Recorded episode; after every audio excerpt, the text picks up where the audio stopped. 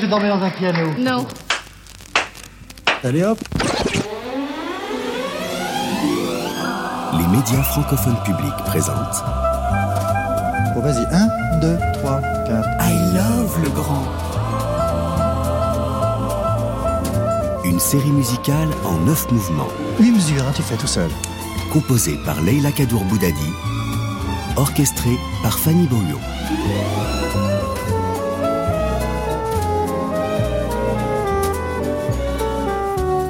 I Love le Grand. Michel, s'il te plaît.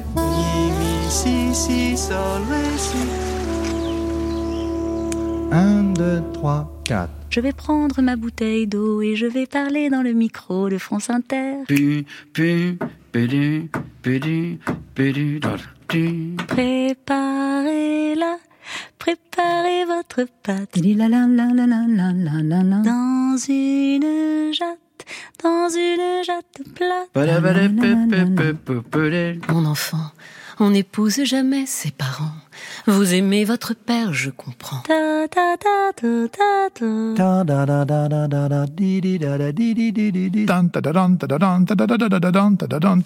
Une œuvre de vous restera et s'installera dans le 21e siècle.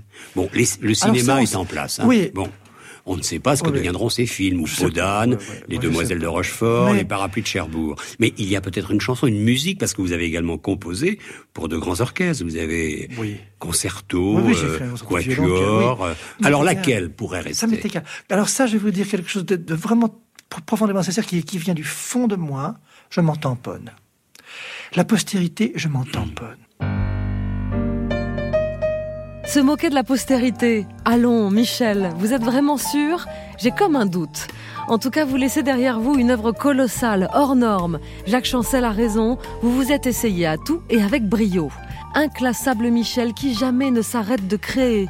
Sur la planète Legrand, balayer les frontières, la musique se décline au pluriel, tout en restant si singulière. Michel Legrand, le bien nommé, connu dans le monde entier, est un explorateur. Classique, jazz, rock, variété, comédie musicale, rien ne fait peur à cet homme orchestre, et surtout parce que les autres vont penser de lui. Il brouille sans cesse les cartes, passe d'un registre à un autre. Michel Legrand, les grands écarts esthétiques, ça le connaît. Ce qui compte, c'est de rester en mouvement, de ne pas regarder derrière et de faire.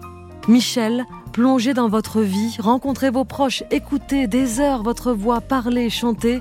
Ce fut un bonheur. Cette traversée, il était prévu qu'on la fasse ensemble. Vous étiez d'accord pour vous raconter. Vous êtes parti avant. Me voilà seul au pupitre et la partition est de taille parce que votre musique nous a tous un jour touchés. Michel Legrand, vous êtes entré dans mon cœur un soir de décembre, j'avais 8 ans, c'était les vacances. J'ai vu Catherine Deneuve en robe couleur de soleil, une fée qui jaillissait du plafond, des surimpressions de couleurs et des mélodies qui rendent heureux. Une mélodie surtout, la recette du cake d'amour qui m'accompagne toujours 30 ans plus tard. Vous aussi, derrière votre poste, vous allez chanter, fredonner, aimer, battre le rythme en cadence, écouter les battements de votre cœur.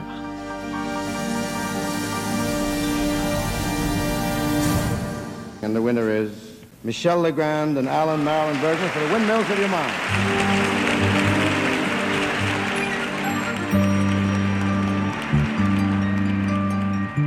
On l'appelle Oum le dauphin.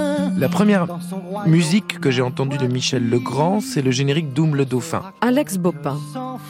Et je me souviens d'avoir été, mais vraiment d'avoir été profondément marqué par la chanson parce qu'il y avait dedans tout ce que j'ai retrouvé après chez Michel Legrand, c'est-à-dire à la fois quelque chose de très entraînant, très léger sur les, sur les paroles et la musique, et à la fois derrière, il y avait souterrainement une espèce de chose un peu mélancolique. Vont se cacher dans les coins.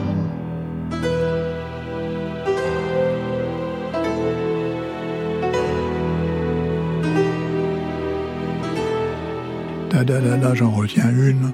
Bon, alors, voilà. Jean-Paul Rapneau. C'est avec Michel que je l'ai découvert que le cinéma est un art musical.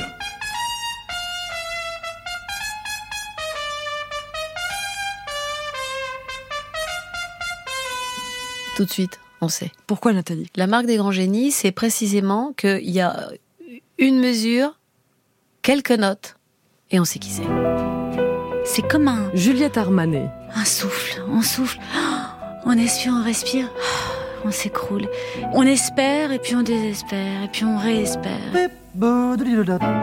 Il y a Didier Varro. à la fois tout ce romantisme, cette rigueur aussi, et cet esprit pop.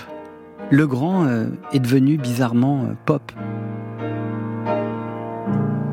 Un, deux, trois. Moi, je me considère que je suis un chanteur pop. La pop, c'est chanter légèrement des choses graves. Je trouve que c'est la définition même, la musique de Michel Legrand, de la musique pop. Le truc de Michel, c'est qu'il était champion partout. Macha Merrill. Il était champion dans le jazz, il était champion. Pour moi, en musique classique, c'est bouleversant, ces concertos. Les chansons n'en parlaient pas. Alors, il considérait qu'une chanson réussie, une grande chanson, ça vaut un opéra. C'est ce mouvement, ce moulin qui tourne, eh bien, il s'arrêtera jamais de tourner. Jamais.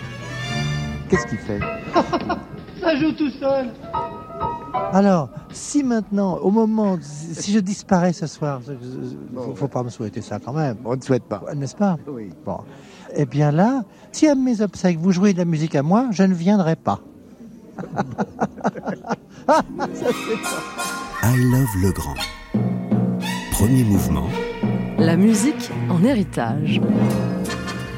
avec, par ordre d'apparition, Nathalie Dessay, chanteuse. Jean-Paul Rapneau, cinéaste. Bertrand Dical, journaliste. Stéphane Le Rouge, biographe. Jean-Michel Defaille, ami d'enfance et arrangeur. Son frère, Benjamin Legrand. Son fils, Benjamin Legrand. Laurent Delmas, journaliste. Et le grand Michel. Je m'ennuyais infiniment étant enfant, j'étais tout seul chez moi. Et dès l'âge de 3 ans, 4 ans, il y avait un vieux piano désaccordé qui traînait et je n'étais qu'avec lui. Je le mangeais, je le suçais, je passais mon temps dans le piano et nulle part ailleurs. Et ce vieux piano, c'était celui de son père, le chef d'orchestre Raymond Legrand, qui a abandonné femme et enfant quelque temps après la naissance de Michel, le 24 février 1932. À défaut d'amour, on peut dire que Michel a reçu la musique en héritage. De son enfance, il ne dira que peu de choses, simplement qu'elle était grise et teintée de solitude. Alors Michel s'accroche à la musique, aux chansons diffusées à la radio qu'il s'échine à reproduire sur son clavier. Dans le poste, le swing venu des Amériques déferle sur l'hexagone avec Mireille et Charles Trenet. Le jazz est aussi du voyage. À Paris, Stéphane Grappelli au violon et Django Reinhardt à la guitare le font fusionner avec la musique manouche. Avant dix ans, je, me suis ennuyé comme c'est pas permis. J'étais solitaire, je, détestais le monde, je détestais les enfants, je détestais les adultes. J'avais qu'une seule chose qui éventuellement me plaisait, c'était d'écouter de la musique et d'en faire. Alors, il a fallu quand même que ma, pauvre maman essaie de m'emmener à l'école quelquefois. C'était, mais je me roulais par terre, je hurlais, je menaçais de, de sauter dans la cage d'escalier, enfin tout ça. L'enfance a eu l'air, en fait, d'être très très dur pour lui. Dur au sens où il détestait être un enfant. Parce que, précisément, euh, il était plus âgé que ça euh, dans sa maturité intellectuelle, probablement. Il voyait bien qu'un enfant était à la merci des adultes et que ça, ça lui plaisait pas du tout. On n'a jamais pu euh, lui commander de faire quoi que ce soit, mais pas plus à 3 ans, ou 5 ans, ou 7 ans, que à 45 ou ou 80. Et je, me souviens notamment qu'il me parlait du peu d'école qu'il a faite. Ça a été une torture pour lui. Un truc euh, complètement incompréhensible. euh, Il a même pas voulu y mettre ses enfants. Enfin, c'est très bizarre ce qui s'est passé là. Ma, ma mère, ma grand-mère, elles, avaient chez elles un, un vieux piano droit qui était une jolie pourriture de Pleyel, qui a été mon, mon compagnon, mon, mon univers, mon, mon seul d'ailleurs compagnon et univers, toute mon enfance.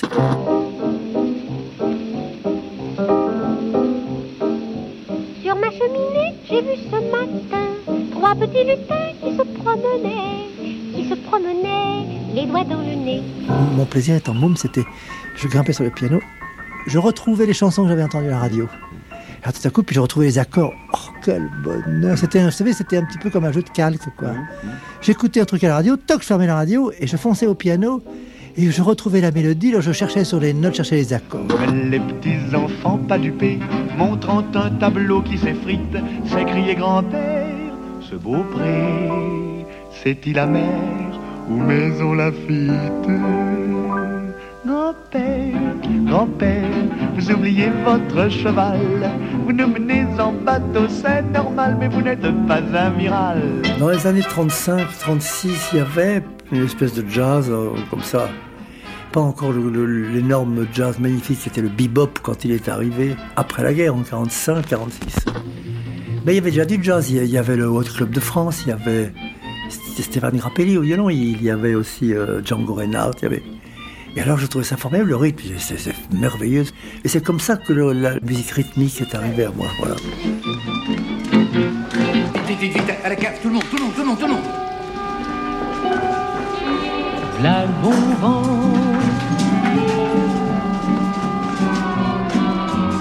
La jolie vent. Nous sommes les enfants de la guerre, quoi. La grande histoire de notre enfance et de notre préadolescence, c'est la guerre, quoi. Si je pense à ces années, je me dis tout de suite, mais ça c'était alors, c'était avant Stalingrad, ça, euh, ça vient très vite, ça vient très vite. Donc pour lui, il y a une date, mais il y a une musique. C'est à l'orée de la Seconde Guerre mondiale que Michel grandit. La France de 1932, où il voit le jour, est confrontée aux premiers effets de la crise économique mondiale qu'il avait jusque-là épargnée. L'Allemagne voisine s'enfonce un peu plus dans la Grande Dépression, l'extrême droite et Adolf Hitler sont aux portes du pouvoir. Un an après le début de la guerre, Radio Paris est devenu un outil de propagande allemande. Michel a 8 ans et dans le poste, il entend souvent la nouvelle star française adoubée par l'occupant, Raymond Legrand et son orchestre. Pendant l'occupation, j'ai de 8 à 12. Donc je me souviens très très bien de l'occupation allemande, mais très très en détail. Je dois dire, pour moi, plus, plus une aventure qu'un drame. Quittez les grands axes C'est trop risqué D'abord, en 1940, on avait été comme tous les Français avec nos matelas sur le dos sur les routes, vers l'ouest, dans la Mayenne. Et alors on est resté, c'était une petite ferme comme ça. Et moi j'étais gardien de vaches. Petit village, un vieux clocher, un paysage si bien caché, et dans un nuage, le cher visage de mon passé. Ma mère, eh bien, elle était avec nous comme ça quelque temps, puis ensuite de ça, elle est rentrée à Paris. Pourquoi papa nous a laissés? On s'entendait plus. C'est pas une raison, c'est un salaud Ne dis jamais ça de ton père. Mon père, je sais pas, il était pas là, lui. Il, il était parti de la maison quand moi j'avais 3 ou 4 ans auparavant, avant la guerre. Pendant les 4 ans d'occupation, je l'ai vu deux fois. C'était une grande star, Raymond, pendant l'occupation. On, on l'entendait à la radio tout le temps, tout le temps. C'est le bonheur complet. Et tout va s'arranger. C'est formidable. Dans cette époque où on écoutait la radio, quoi, la télévision évidemment n'existait pas, on écoutait des, des- des chansons et tout, et c'était toujours ça, plus ou moins. Et la musique du grand orchestre de Raymond Legrand. C'est Raymond Legrand et son orchestre, la furie du jazz, que les auditeurs de Radio Paris reconnaîtraient entre 100 autres jazz qui occupent la scène depuis déjà plusieurs minutes. Là, elle interprétait, et voilà, qui est accompagné par le grand orchestre. Voilà, celui qui occupe le territoire, euh, c'est Raymond. C'était un chef de musique qui doucement mourait d'amour pour une jeune fille magnifique qu'il trouvait belle comme le jour. À la tête de sa fanfare, certains soirs du mois de mai, il fut un concert bizarre, espérant qu'elle comprendrait. Père, c'était une star à l'époque. Il n'y avait qu'une station de radio, quoi. Donc, euh, tout le monde écoutait euh, le grand orchestre de Raymond Legrand. C'était du jazz en plus, big band. Les gens adoraient ça, quoi. Tu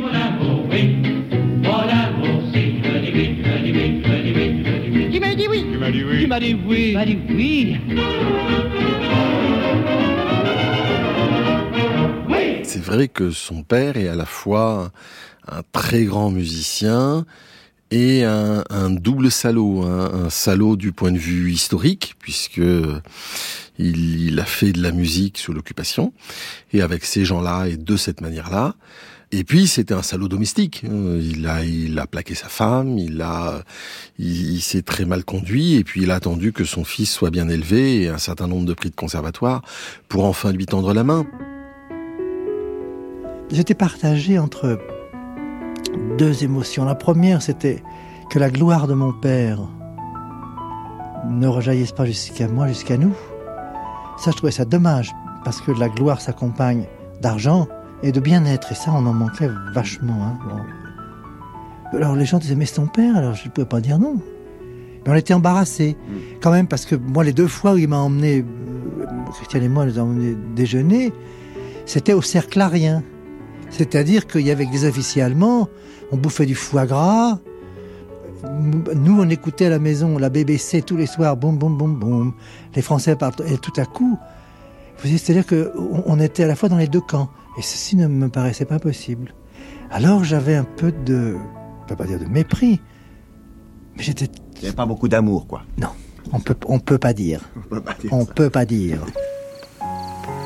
Moi, quand j'aimerai, sera pour toujours. Tu vois, maman,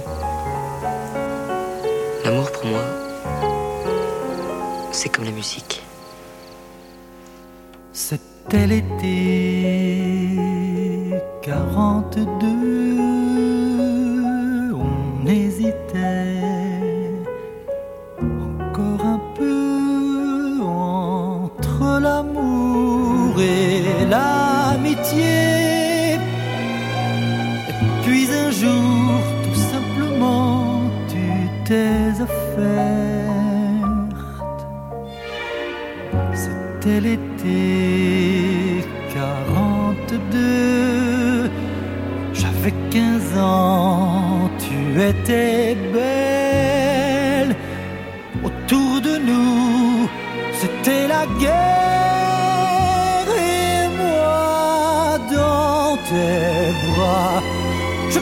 Je t'aime dans mes bras. Tu pleurais, je t'aime. On avait peur, on était heureux. C'était l'été 42. J'avais 15 ans,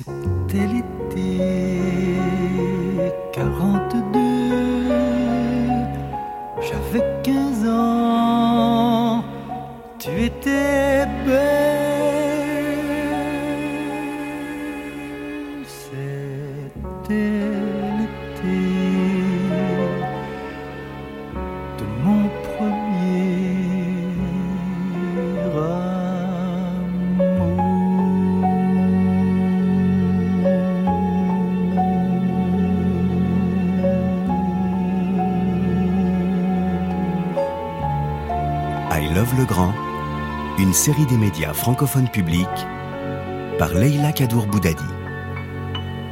J'avais une mère magnifique, hélas, qui n'est plus, et euh, qui m'a fait travailler euh, très très durement, euh, qui m'a forcé à travailler le piano, le solfège, qui m'a forcé à entrer au conservatoire, qui m'a fait faire toutes ces choses magnifiques. Elle s'occupait d'une édition musicale.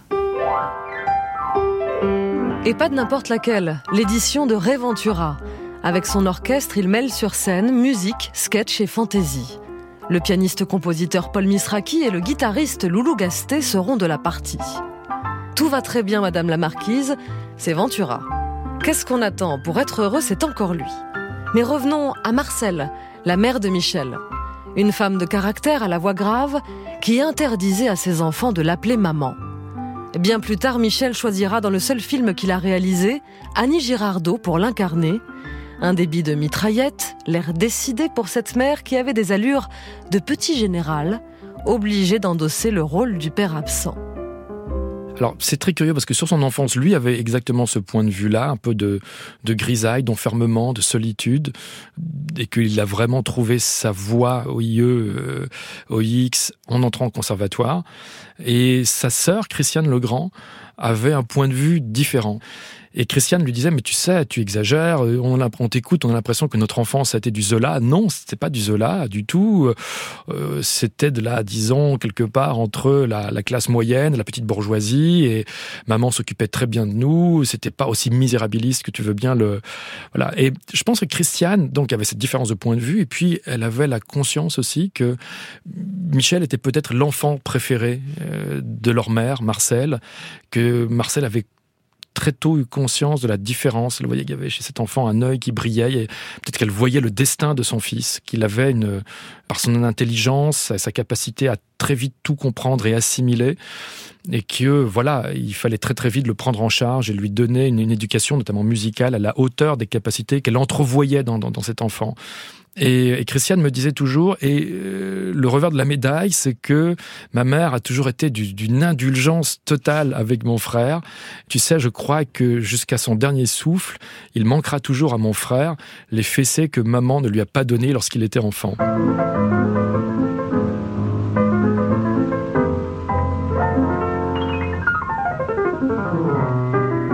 Quand j'avais 5-6 ans, comme ça, je m'amusais à écrire des petites piécettes, mais moches, quoi, pour, pour les petites amies, les petites filles, comme ça. Et alors, ma maman, je la comprends très très bien, on en a reparlé beaucoup après.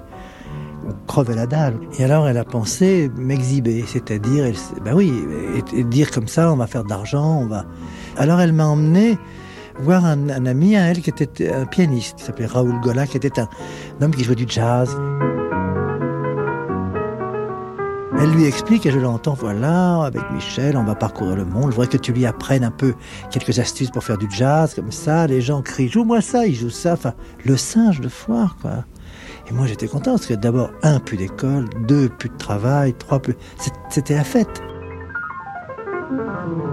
Et cet homme, Raoul Gola, je l'entends encore, s'est mis dans une colère. Oui, imbécile, il a traité ma mère. Mais tu n'as pas honte, mais alors faut qu'il entre au conservatoire demain. Il faut qu'il fasse toutes ses classes. Non seulement il fera pas le singe, mais moi j'étais embêté parce que je me voyais déjà sur les tréteaux. C'est très tôt, sur les tréteaux, ça, ça aurait été rigolo. Ouais, peut-être.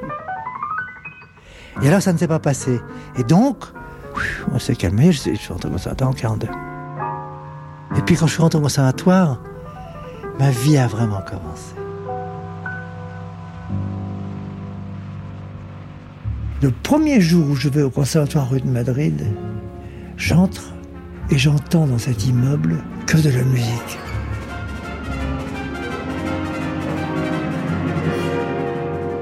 Des trompettes qui sortent d'une classe, les corps qui sortent d'une autre, la harpe qui est ici, les ensembles à cordes. Et tout à coup, là, je m'éveille, là, je dis, ah, voilà ma planète. Et j'ai commencé à vivre ce jour-là. Et c'est formidable parce que j'avais donc la musique qui m'habillait, qui me faisait dormir, travailler, et ma vie change complètement. Vous ne devez plus attendre rien qui trouble vos désirs. Vous ne devez plus attendre rien qui trouble vos désirs. La radiodiffusion télévision française vous présente Hommage à Nadia Boulanger en l'honneur de la grande musicienne. Comment faut-il écouter? Ben, Il faut écouter. Pour écouter, il faut entendre. Pour entendre, il faut être pris par une émotion intérieure que moi, je ne sais pas si vous pouvez l'analyser. Moi, je ne peux pas. Nouvel acte de naissance pour Michel, sa rencontre avec Nadia Boulanger. Elle sera sa mère de musique et il n'aura de cesse de lui rendre hommage toute sa vie. Nadia Boulanger est bien plus qu'une pédagogue hors du commun. C'est un personnage de roman. Pianiste, organiste, Mademoiselle, comme on l'appelait, a été la première femme à diriger un orchestre à Londres et à Boston. Elle a formé les plus grands musiciens et compositeurs de notre époque. Leonard Bernstein, Astor Piazzolla, Philip Glass. On se pressait du monde entier pour assister à son cours de contrepoint et d'analyse. Pour Stravinsky, Nadia Boulanger, c'est celle qui entend tout, qui a la capacité littéralement de révéler une œuvre à celui qui a la chance de bénéficier de son enseignement. Cette disciple de Ravel, sœur de la compositrice de génie Lily Boulanger, côtoyait Cocteau, Paul Valéry et Gershwin.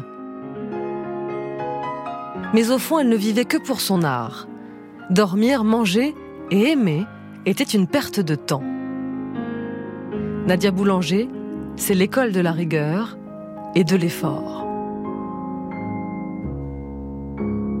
Nadia Boulanger a été mon maître, elle m'a tout appris. Chez Nadia Boulanger, on apprenait la poésie, la littérature, on apprenait la musique bien sûr, on apprenait la peinture, les arts, on apprenait l'amitié, on apprenait les relations, on, apprenait tout ce qui était de la musique et autour. C'est très rare des gens qui ont cette culture totale, je veux dire. On apprenait la vie, quoi, finalement. Oh, c'était une femme remarquable. Elle connaissait pratiquement toute la musique par cœur. C'était incroyable. Elle parlait quatre langues très bien. Elle pouvait préparer une conférence en, français, anglais, italien, russe en une heure de temps. Ah oui, elle avait un, cerveau extraordinaire. Alors, deux, vous partez courageusement. Un, deux, un, deux.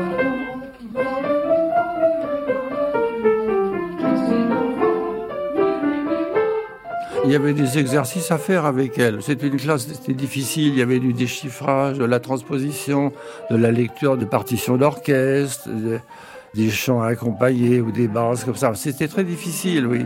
Bon, alors, pardon, pardon, pardon, pardon, pardon, pardon, sans regarder la musique.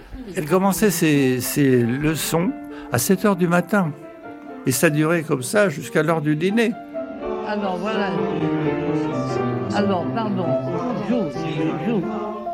Elle devait se coucher vers minuit et elle lisait les dialogues de Platon pour s'endormir. Joue-le dans son vrai mouvement. Continue. Ah Donc elle s'endormait vers 1h, 2h du matin, à 6h elle était debout. Elle déjeunait pas. Elle mangeait des petites pilules. Elle avait des petites pilules qu'elle mangeait vers midi, 1h, comme ça, ça la soutenait jusqu'au soir. Mais est-ce qu'il est tellement désespéré qu'il tient à se suicider, se noyer sous la pédale Noyons-nous.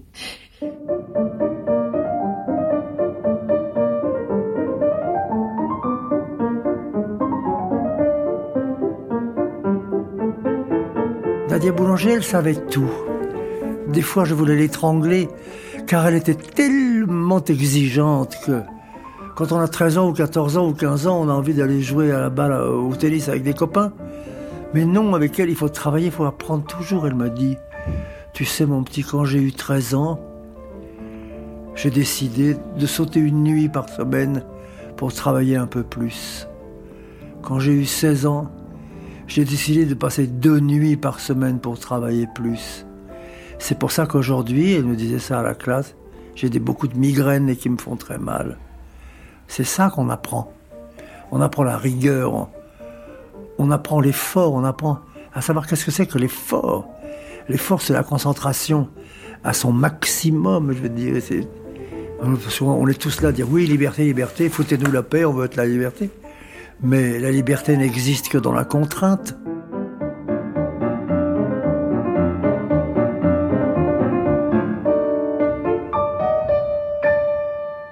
Il y avait une petite anecdote un jour comme ça. Euh, elle avait sorti une, euh, une cantate de Bach et on s'est mis à chanter. tout le monde chantait normalement, et moi et Michel, on chantait Elle a très bien entendu, mais elle n'a rien dit du tout. Parce que faut vous dire qu'elle était d'origine russe. Alors, elle était à la fois très sévère, mais à la fois très fantaisiste, comme sont les Russes. Alors, elle disait rien, ça l'amusait. Elle faisait sembler de pas entendre. ah oui, vous étiez deux garnements avec Michel Legrand. Voilà, on était très insupportables tous les deux.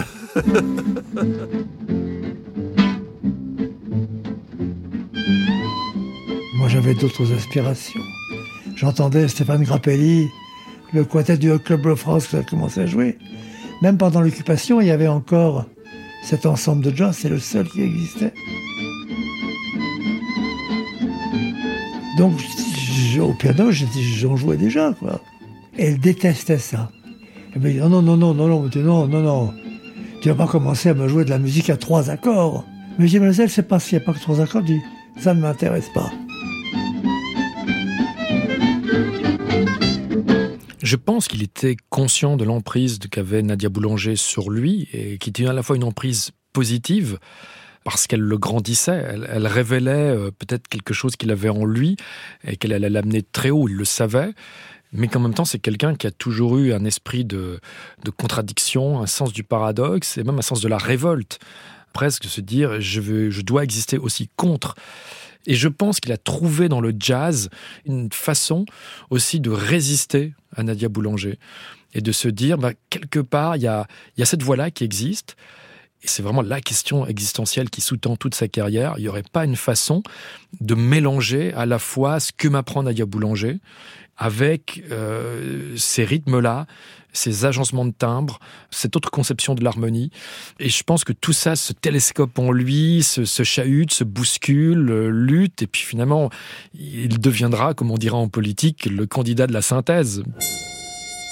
Je pense souvent à Nadia Boulanger, je pense souvent à la, comme un témoignage, comme un devoir, comme quelque chose, comme une discipline hmm. qu'ils exigent, comme s'ils étaient encore autour de moi, en disant Mais tu vas te mettre à faire ça, nom de Dieu Et alors, je, reprends mes exercices des gammes, et je, comme ça, par une espèce de bouffée forte.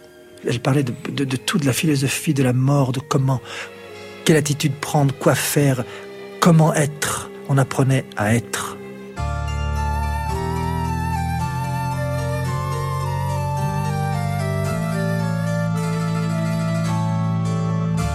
Ressembles à, tu as l'air de, on dirait que tu fus créé sur un clavier des jours anciens sous les doigts d'un grand musicien. Animé, enflammé, passionné, déchaîné, imprévu et perdu, tu es mon accord majeur, mais tu résonnes dans mon cœur comme une fugue en la mineure. Ma vie devient sonate ou symphonie lorsque tes yeux se font bleus, se font bleus comme les eaux profondes. Amoureux, amoureux de tout l'amour du monde, tu prends la forme de mes mains et je suis musicien.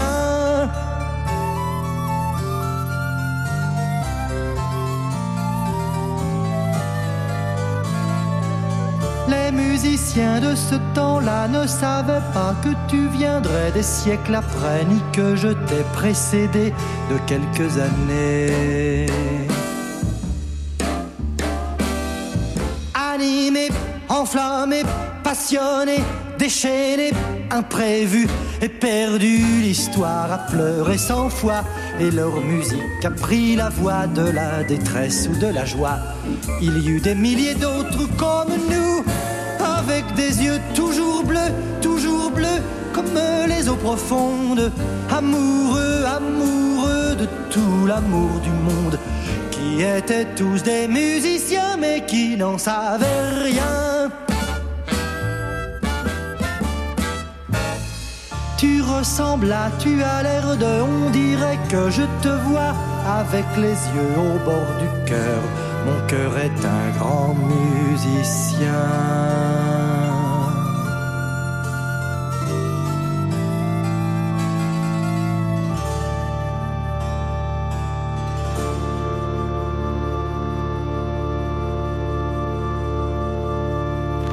I Love Le Grand. Allô, allô, ici Maurice Chevalier qui vous salue. oh, oh, Passez-moi une serviette, voulez-vous, merci. Une série musicale des médias francophones publics. Mon œil voilé attrape dans une suprême lueur la longue et fine silhouette de Raymond Legrand. Vas-y, Raymond Sur France Inter. Notre père, il était. C'est compliqué cette histoire parce que il avait un copain à Radio Paris qui lui a dit à un moment Raymond, tu sais, faudrait peut-être que tu quittes. euh, le- Les Américains vont pas tarder à débarquer et là, tu vas, tu risques d'avoir des problèmes et comme beaucoup d'autres risquent d'avoir des problèmes. Et donc les mecs, ils ont vu arriver la star dans leur maquis, ils étaient super contents et ça, ça lui a épargné euh, des difficultés qu'ont eu d'autres, euh, des gens du cinéma, des acteurs, des actrices, etc. S'il reste un certain nombre de partitions de Raymond Legrand et de titres qu'il a arrangés, c'est un peu malgré le sens de l'histoire, peut-être. Ça y est, Gérard, ça y est. Parlez quoi là? Ah, Du débarquement Ce matin, sur les plages de Normandie. La bon vent, la jolie vent. La voix de Raymond interprétant V'là le bon vent. Une chose est sûre, il l'a senti tourner très peu de temps avant la fin de la guerre. C'est ce qui s'appelle avoir le sens du timing. Il rejoint les rangs des résistants opportunément et tardivement, n'hésitant pas à s'inventer des actes de bravoure. À la libération, il passera entre les mailles du filet, à peine inquiété par le comité d'épuration. Début des années 50, ce père embarrassant fait son retour dans la vie de Michel. Et c'est loin d'être un hasard. Michel, qui est encore au conservatoire, est doué, et ça se sait. Une aubaine pour Raymond. Il a régulièrement besoin d'un coup de main pour honorer dans les temps ses nombreuses commandes. Michel joue le jeu, reste dans l'ombre et planche en urgence sur la musique de deux films, Topaz et Manon des Sources de Marcel Pagnol. C'est son premier contact avec le cinéma. Raymond a trouvé un partenaire pour le sortir d'affaires et Michel son sésame pour entrer dans un nouvel univers. Quand j'ai refait sa connaissance à 17-18 ans, c'était un homme drôle, charmant, marrant. Alors on est devenus des camarades. Et vous aviez pardonné? Oh, Il n'y a même pas à pardonner parce que chacun fait ce qu'il veut et puis Ouais, finalement, oui simplement on a, on a crevé la dalle quand même pendant pas mal d'années. Alors c'est dégueulasse parce que lui, il était vraiment bourré, il, a- il avait toutes les facilités, le- la gloire, l'argent, machin. Il aurait pu, mais enfin il est comme ça. Il est né comme ça, il est inconsistant, il était inconscient, il était alors il s'occupait de personne et même après il s'est remarié après la guerre, bon et puis il a fait deux enfants, puis il a refait pareil. Il, a- il a remonté un orchestre, il est parti avec quelqu'un d'autre, et puis c'est moi qui me suis occupé de mes deux demi-frères, qui étaient deux garçons formidables. Bon, mais je me suis occupé de leurs études. Enfin, je veux dire, c'est des cycles comme ça de gens qui ne veulent pas s'intéresser, ils, veulent pas, ils sentent irresponsables. Ils, font des enfants comme on fait une sonate. Alors c'est pas tout à fait pareil quand même.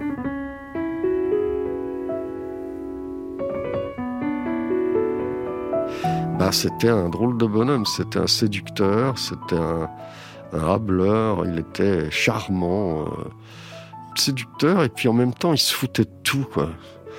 Donc ça lui permet de séduire les gens, et puis après, hop, s'en allait. Notre père, alors là, entre Christiane, Michel, moi et Olivier, mon petit frère, on avait la même opinion tous les quatre. C'était vraiment euh, pas de la détestation, mais pas loin, quoi. Au point que, ça c'est une anecdote qui peut vraiment faire rire, c'est que mon père un jour dit à ma mère, mais tes enfants, ils sont tout maigres et tout, euh, tu devrais leur acheter des gros beefsteaks, alors qu'ils payaient pas la pension alimentaire. Bon. Et alors je raconte ça à Michel, et du coup on l'avait surnommé Gros Beefsteak, notre père. Voilà. C'était son surnom entre nous quand on parlait de lui. On disait, t'as vu Gros Beefsteak récemment C'est terrible. Moi, je l'ai pas connu, mon grand-père, parce que euh, comme il n'avait pas de relation, donc il venait pas à la maison. La seule fois où il est venu à la maison, j'ai dit bonjour monsieur parce que je savais pas que c'était lui. Et en fait, Raymond, quand il s'est aperçu que son fils avait euh, un potentiel et, avait un talent, il a voulu l'utiliser un petit peu pour lui, pour euh, qu'il écrive des trucs, pour, euh, pour l'accompagner, pour euh, lui dépatouiller un peu des choses que lui n'avait pas fait, pour voilà, il s'en est un peu servi comme ça. Donc, je crois que mon père il en a un peu voulu aussi de de d'avoir disparu et puis et puis de revenir un peu pour la bonne cause, pour essayer de voilà.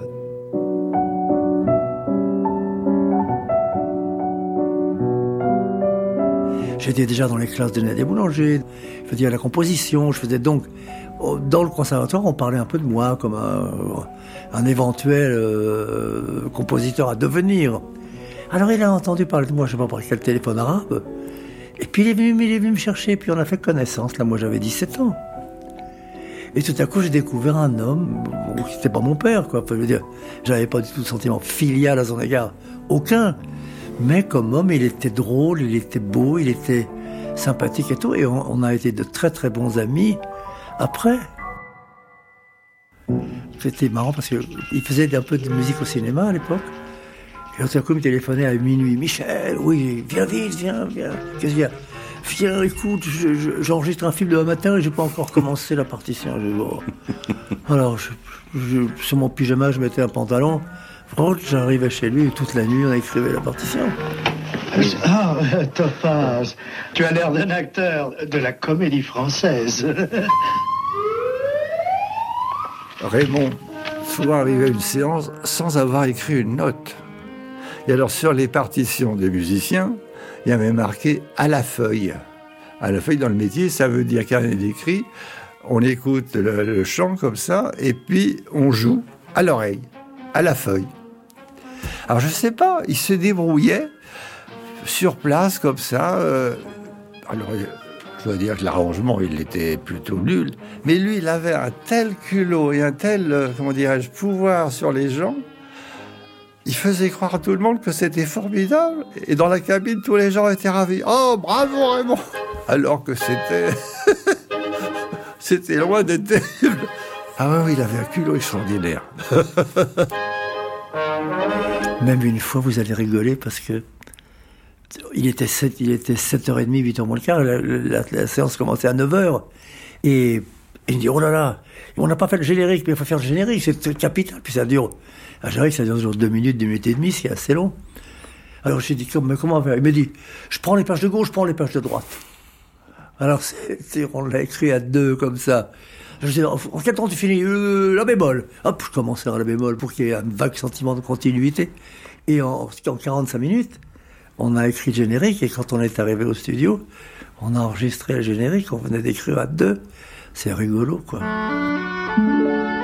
Souvent le soir, près de la baume, j'entends une voix d'homme qui crie Oh Manon, je t'aime, je t'aime Raymond Legrand, sans être paresseux, il n'était pas du tout, hein, mais il prenait trop de boulot et, et il faisait travailler son fils en sous-main. C'est-à-dire qu'il a demandé à, à Michel de d'écrire des, des partitions pour lui, quoi, Euh, ou de ou de d'en superviser, de les revoir, de les retoiletter, de, etc. Je, je dis pas que Raymond ne- n'écrivait rien, mais simplement, euh, à un moment, il a sollicité vraiment euh, son fils comme un collaborateur euh, principal à quelque chose malheur est bon, parce que c'est jamais très très bon d'être le second derrière, celui qu'on cache un peu, etc. Mais c'est vrai que ça a certainement permis à euh, Michel, le grand, le fils, euh, de faire on va dire ses gammes euh, dans, le cinéma, avec des productions qui n'étaient pas effectivement d'un intérêt passionnant, on était bien loin de Demi, Godard et les autres, mais au fond, on sait bien, les, musiciens, c'est comme dans tous les métiers, c'est comme les pâtissiers, il faut rater ou faire beaucoup d'éclairs au chocolat pour en faire des très très bons à, un- moment donné. Bon, donc je pense que Le Grand, ça a correspondu à, ce moment-là de sa vie. Et Tuer le père a fait partie aussi du programme. Tuer le père musicalement, c'est ce qu'il a euh, certainement fait euh, très rapidement après cette période-là.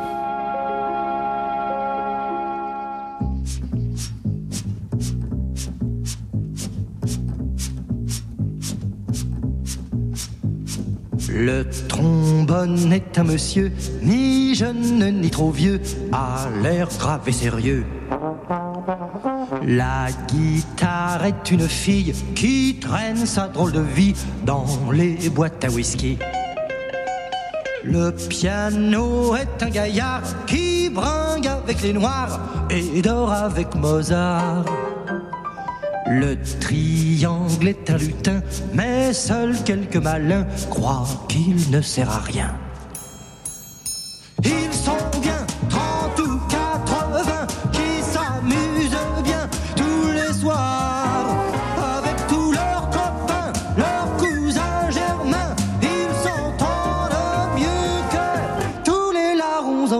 Le banjo est un bon gros a du cœur au boulot et ça lui donne chaud.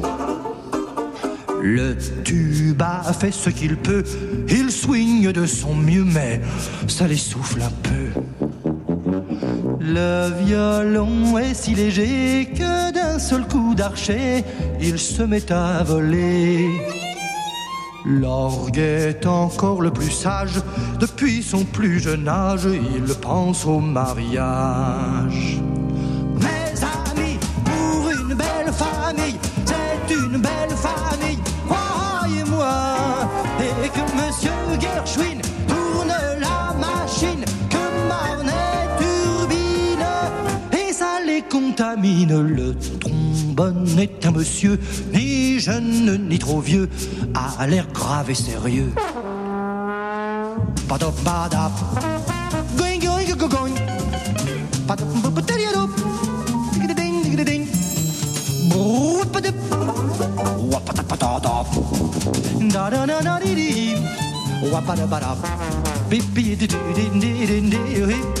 Ba-be-dee-dee-dee. Ah-pop-dee-dee-doo. Be-dee-doo, ba-ya-pa. Le-ba-doo-ba-doo. Be-dee-dee-dee-dee-dee-dee-dee.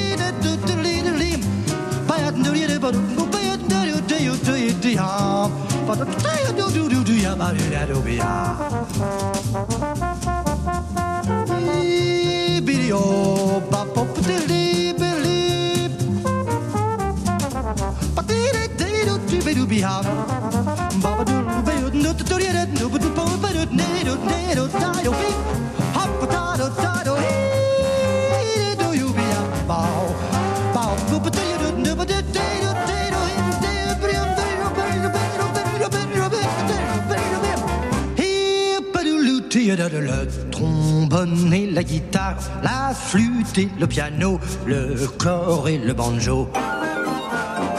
Le trombone et la guitare, le sax et la batterie, et toute la compagnie.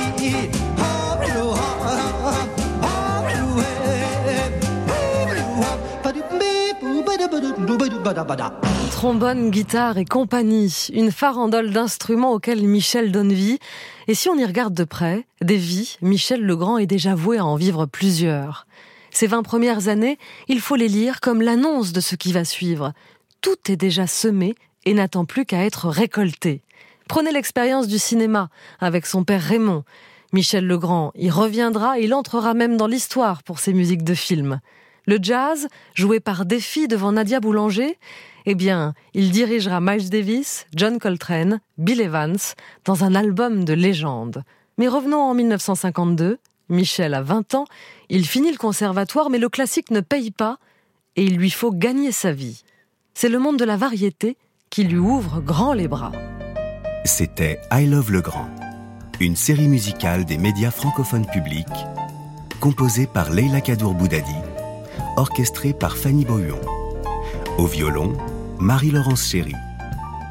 Tous nos remerciements à Thierry Dupin, Romain Couturier, Anne Weinfeld et Stéphane Le Rouge.